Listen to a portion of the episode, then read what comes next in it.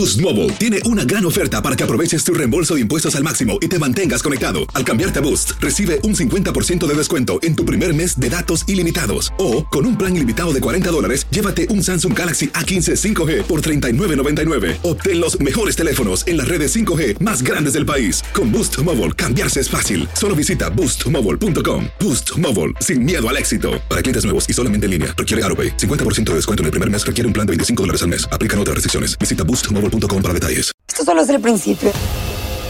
Porque lo mejor. Esto no se va a quedar así. Lo más impactante. ¿Por qué? Soy tu madre.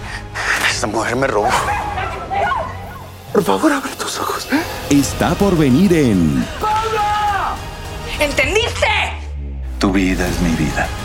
De lunes a viernes a las 8 por Univisión. Y eso sí que amerita un brindis, ¿no crees? Hola, soy Jorge Ramos y a continuación escucharás el podcast del Noticiero Univisión. Bienvenidos, soy Ilia Calderón y estas son las historias más importantes del día. Estas son las principales noticias hoy martes 15 de marzo. 20 días de guerra, 100 niños muertos e incesantes bombardeos. Ese es el devastador panorama de Ucrania. Tres líderes europeos se reúnen en la capital con el presidente Zelensky, mientras la Casa Blanca confirma que el presidente Biden irá a la cumbre de la OTAN la próxima semana. Al menos cinco periodistas han muerto y 30 han resultado heridos durante los intensos ataques rusos a Ucrania. Hablaremos de la condición del periodista colombo-estadounidense Juan Arredondo, quien convalece en un hospital de ese país. Entonces Juan lo que hace es contenerse el de sangre porque él ya estaba desmayándose. El régimen de Vladimir Putin detuvo y multó a la periodista que protestó contra la guerra en televisión. Sus abogados temían una pena de hasta 15 años en la cárcel. uh, don't like uh, Russia, this uh, invasion and um, it's, it was really terrible. Y está tras las rejas un sospechoso de asesinar a sangre fría a desamparados en Nueva York y en Washington, D.C. Este es Noticiero Univisión con Jorge Ramos e Ilia Calderón. Muy buenas noches. Comenzamos el noticiero con el alto precio que están pagando los periodistas Ilia por informar sobre la guerra de Putin en Ucrania. Y es que Jorge ya han matado a cinco periodistas que son el documentalista estadounidense Brent Renaud, el camarógrafo Pierre Zarsevsky de la cadena Fox y tres comunicadores ucranianos. Además de todo esto, hay 30 periodistas que han resultado heridos desde el comienzo de esta invasión rusa. Uno de ellos es eh, Juana Redondo, es de origen colombiano. Jessica Cermeño nos dice cómo se encuentra. Con este video, el periodista colombiano Mauricio Builes confirmó que su gran amigo, el fotógrafo y camarógrafo Juan Arredondo, había sido herido en Irpin, en las afueras de la capital ucraniana. Estoy vivo, estoy en el hospital, eh, eh, nos, nos- nos dieron bala, eh, habla con mi mamá, Pero la situación del periodista colombo estadounidense de 45 años es muy grave. Tras el ataque lo subieron a una camilla y lo trasladaron hasta una ambulancia que lo llevó a un hospital cercano a donde no hay ni suero.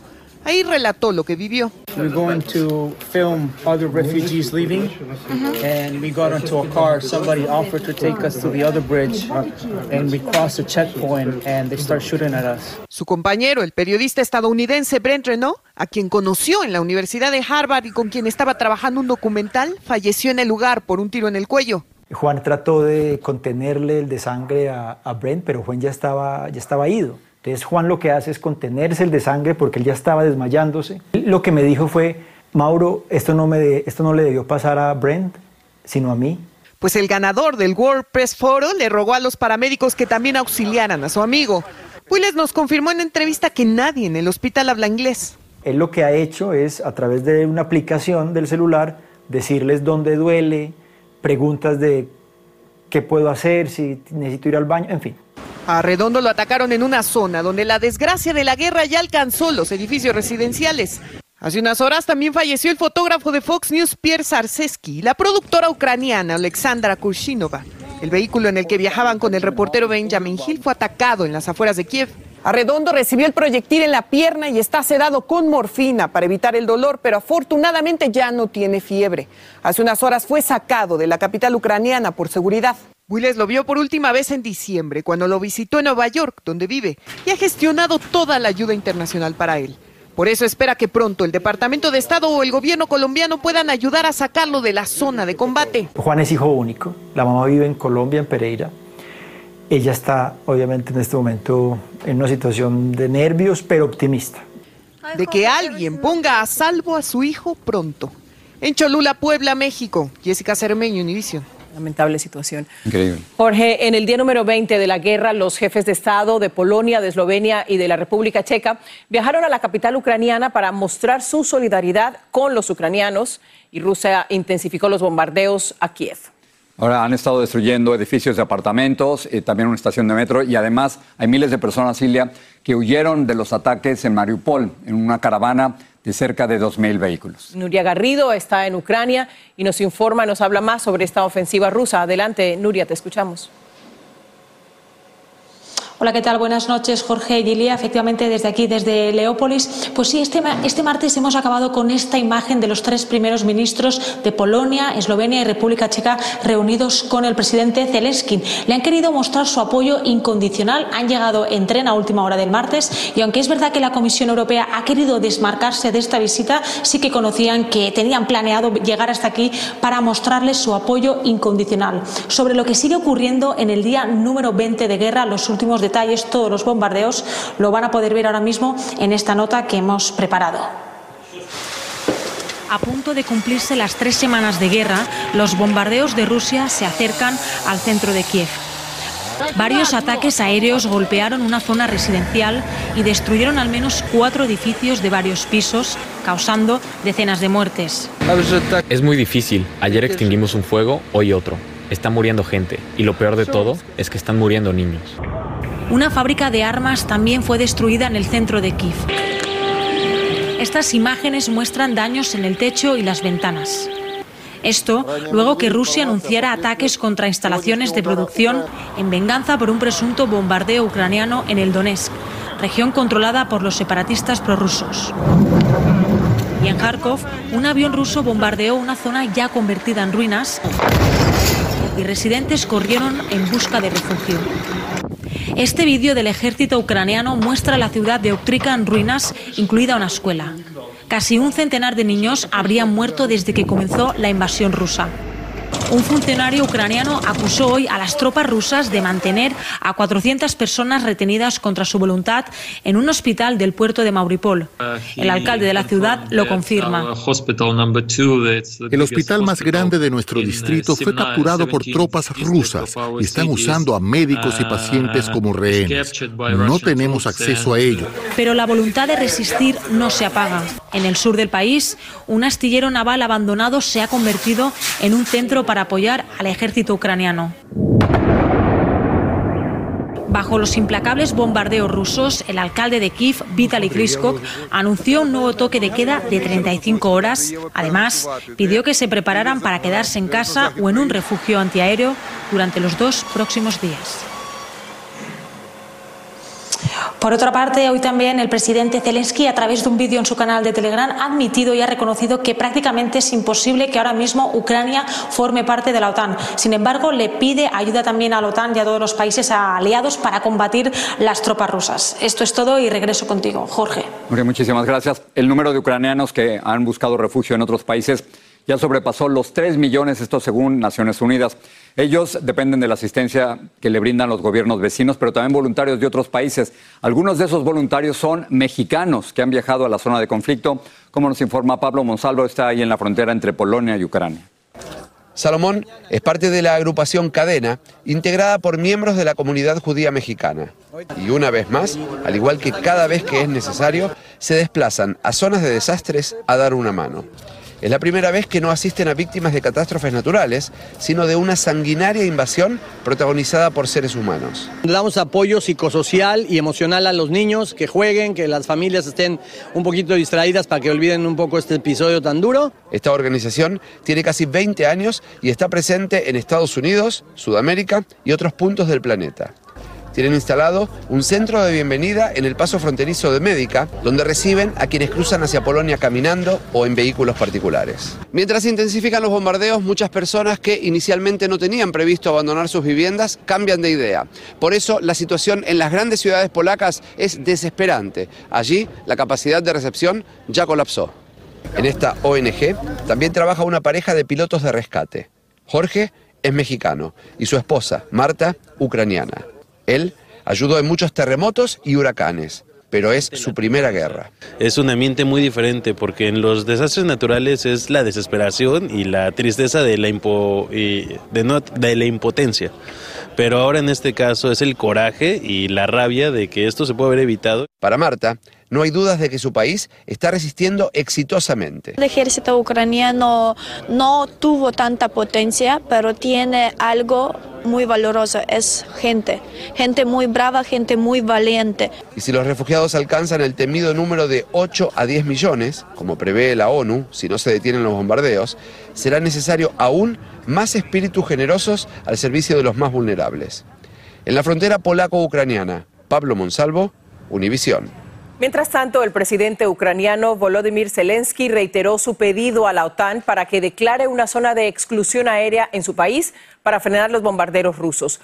Lo hizo durante su discurso virtual ante el Parlamento de Canadá y mañana lo hará ante congresistas estadounidenses. El presidente Biden reiteró su negativa a un cierre del espacio aéreo ucraniano. Pedro Rojas tiene más en vivo desde Washington, D.C. Te escuchamos, Pedro. Ilia, como tú lo has dicho, ese mensaje que se anticipa será mañana a las 9 de la mañana del este para las dos cámaras del Congreso. Espera, esperamos que sea bastante emotivo. Ya como lo vimos esta mañana cuando el presidente Zelensky habló con los miembros del Parlamento canadiense, incluso el primer ministro de Canadá estaba presente. Él también apeló a la comunidad ucraniana en Canadá, que se calcula de más de 1.400.000 personas. Dijo que no bajaran la guardia y que le siguieran apoyando en esta lucha. Pero también sabemos que el presidente Zelensky, como tú lo has dicho, insistió en que se busque la manera de crear una zona de prohibición de vuelos allí en Ucrania. Pero todo esto ocurre en medio de también sanciones por parte del gobierno de Rusia al presidente Biden, que le prohíbe ahora la entrada a ese país, y también a 12 oficiales más del gobierno del presidente Biden, que ahora no pueden ingresar, aunque el, Kremlin ha dicho que estas sanciones no se aplican para discusiones de tipo estratégica importantes que son vitales entre los dos países. Y por otra parte, como última noticia de último minuto, la vicepresidenta Kamala Harris ha cambiado su horario y su programa de actividades, ya que el primer, el segundo caballero, Doug Emmock, ha dado positivo de COVID en los últimos últimos minutos y la Casa Blanca ha dicho que eso ha motivado a que a partir de este momento los, planes y las programaciones que tenía la vicepresidenta Kamala Harris han sido totalmente modificados. Regreso contigo, Jorge.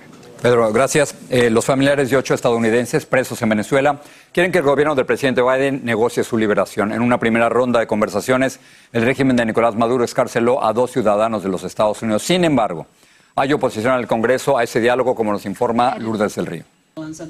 Los congresistas cubanoamericanos mostraron un frente unido en contra de cualquier tipo de diálogo de Estados Unidos con el régimen de Nicolás Maduro. El que una delegación haya ido a Venezuela, aseguran, no tiene sentido, y menos si lo que se buscaba era conseguir petróleo venezolano. Sabemos que por la ineficiencia, la corrupción y la falta de inversión en PDVSA, es imposible que Maduro le venda nada a los Estados Unidos. Entonces, lo único que nos demuestra ese, ese gesto es que lo que quieren es ponerse nuevamente de acuerdo con el dictador Maduro. Una delegación del gobierno estadounidense viajó a Venezuela el 5 de marzo. Poco después, el régimen venezolano liberó a dos estadounidenses que habían estado detenidos en el país. No solo reconocemos a Juan Guaidó, pero estamos a favor de esos venezolanos que quieren democracia en el país. Esa fue la postura del gobierno de Biden cuando la visita fue ampliamente criticada, incluso por miembros de su propio partido, como el senador demócrata Bob Menéndez. Aquí hay dos opciones. O, el presidente Biden y su administración, quiero ser respetuoso,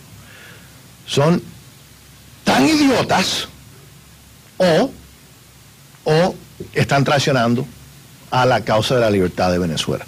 Contactamos a la Casa Blanca y nos envió una reacción por escrito. Nuestra prioridad era traer de regreso a ciudadanos estadounidenses detenidos en Venezuela. Gracias al esfuerzo incansable de nuestros diplomáticos lo logramos. Fueron discusiones separadas. Se habló sobre una variedad de temas. Maduro se comprometió a participar en conversaciones con el presidente Juan Guaidó. Actualmente no estamos conversando sobre importar petróleo venezolano. Pero para muchos exiliados, las explicaciones sobran. Eso realmente no tiene explicación, salvo que quiera una relación política salvo que quiera una relación con, directamente con Maduro.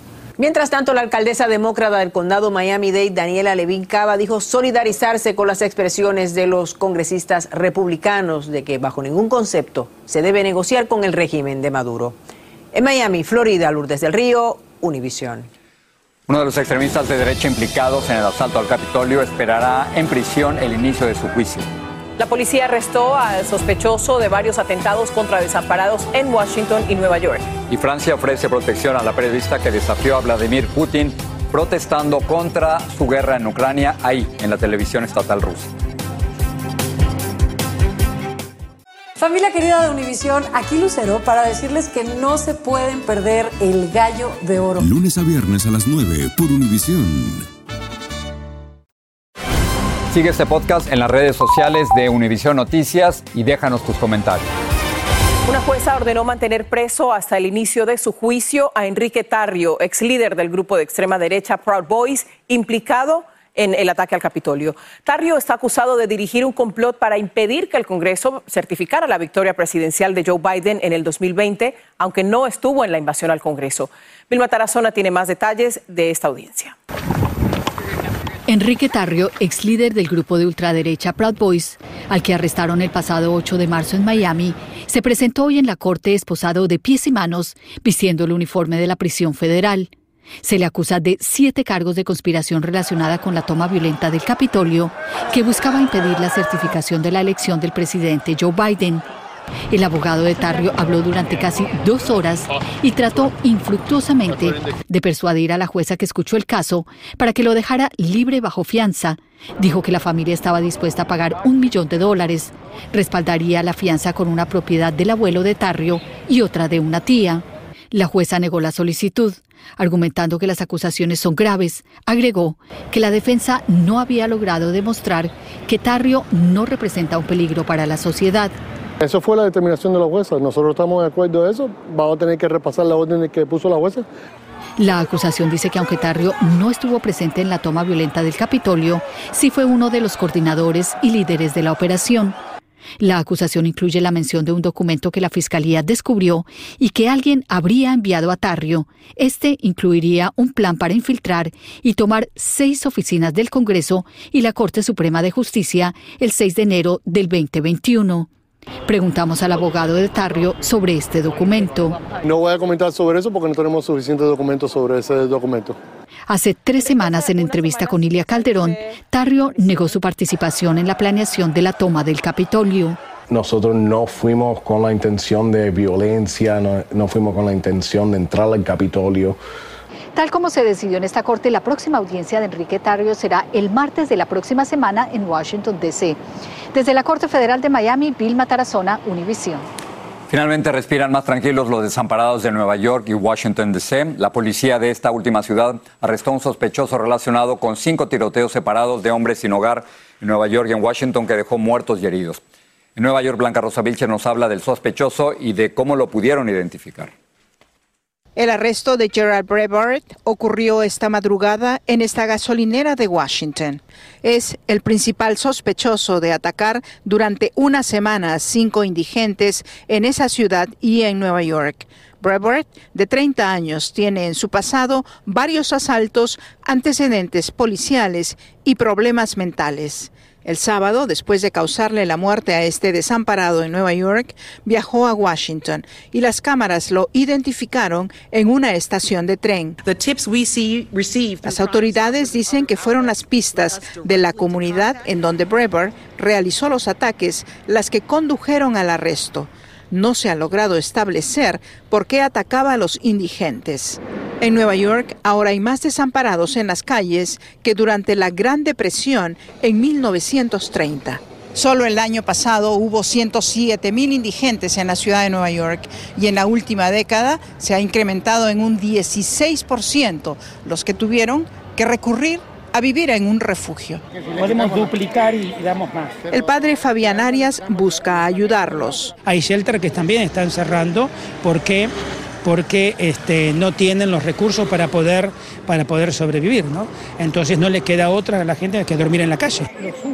Estima que por lo menos el 20% de las personas en las colas donde se les distribuye alimentos en algún momento no tuvo un lugar en donde vivir. Crear una ciudad segura, este, no solamente donde camina el turismo, sino crear en todos los barrios, en todos los lugares.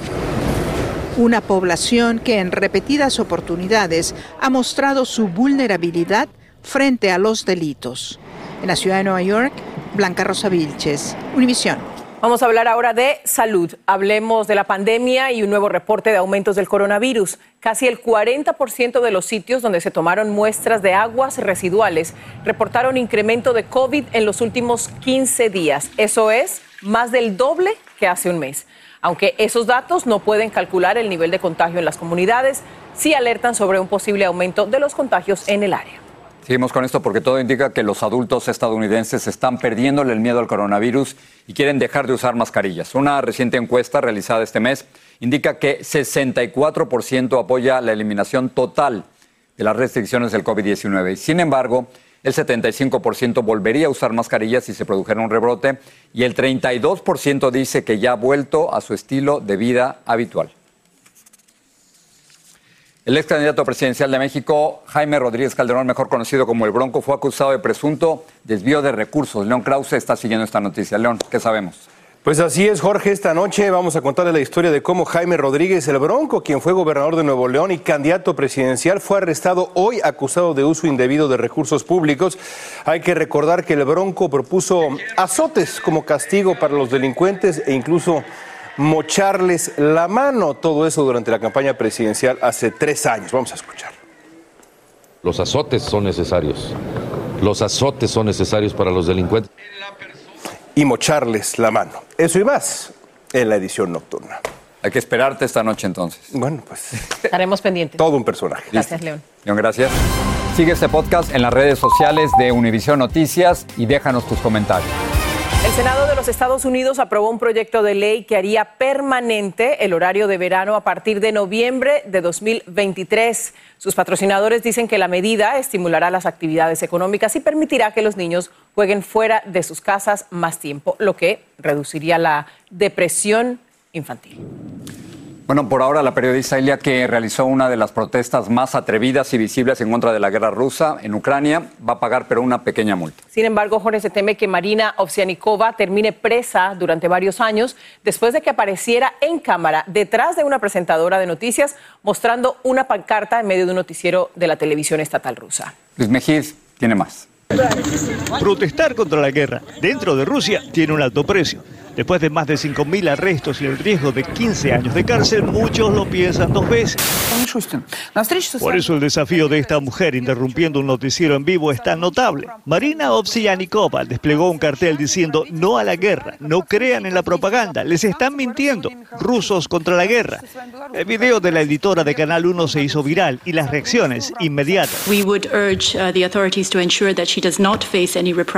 Un panel de las Naciones Unidas pidió al gobierno ruso que no la castiguen por haber expresado su opinión.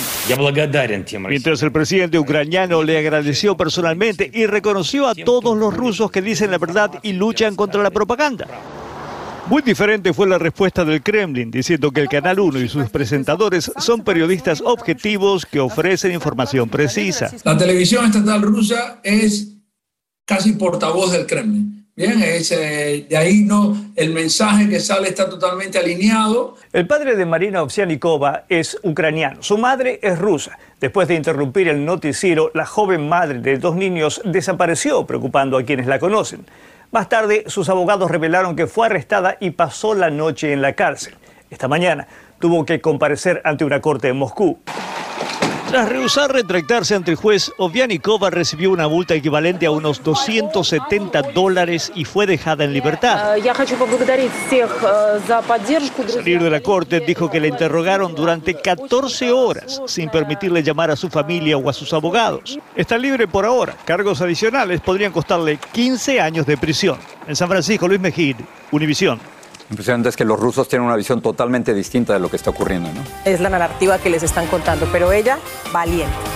Buenas noches. Lo mejor, lo más impactante, está por venir en Tu vida es mi vida. De lunes a viernes a las 8 por Univisión.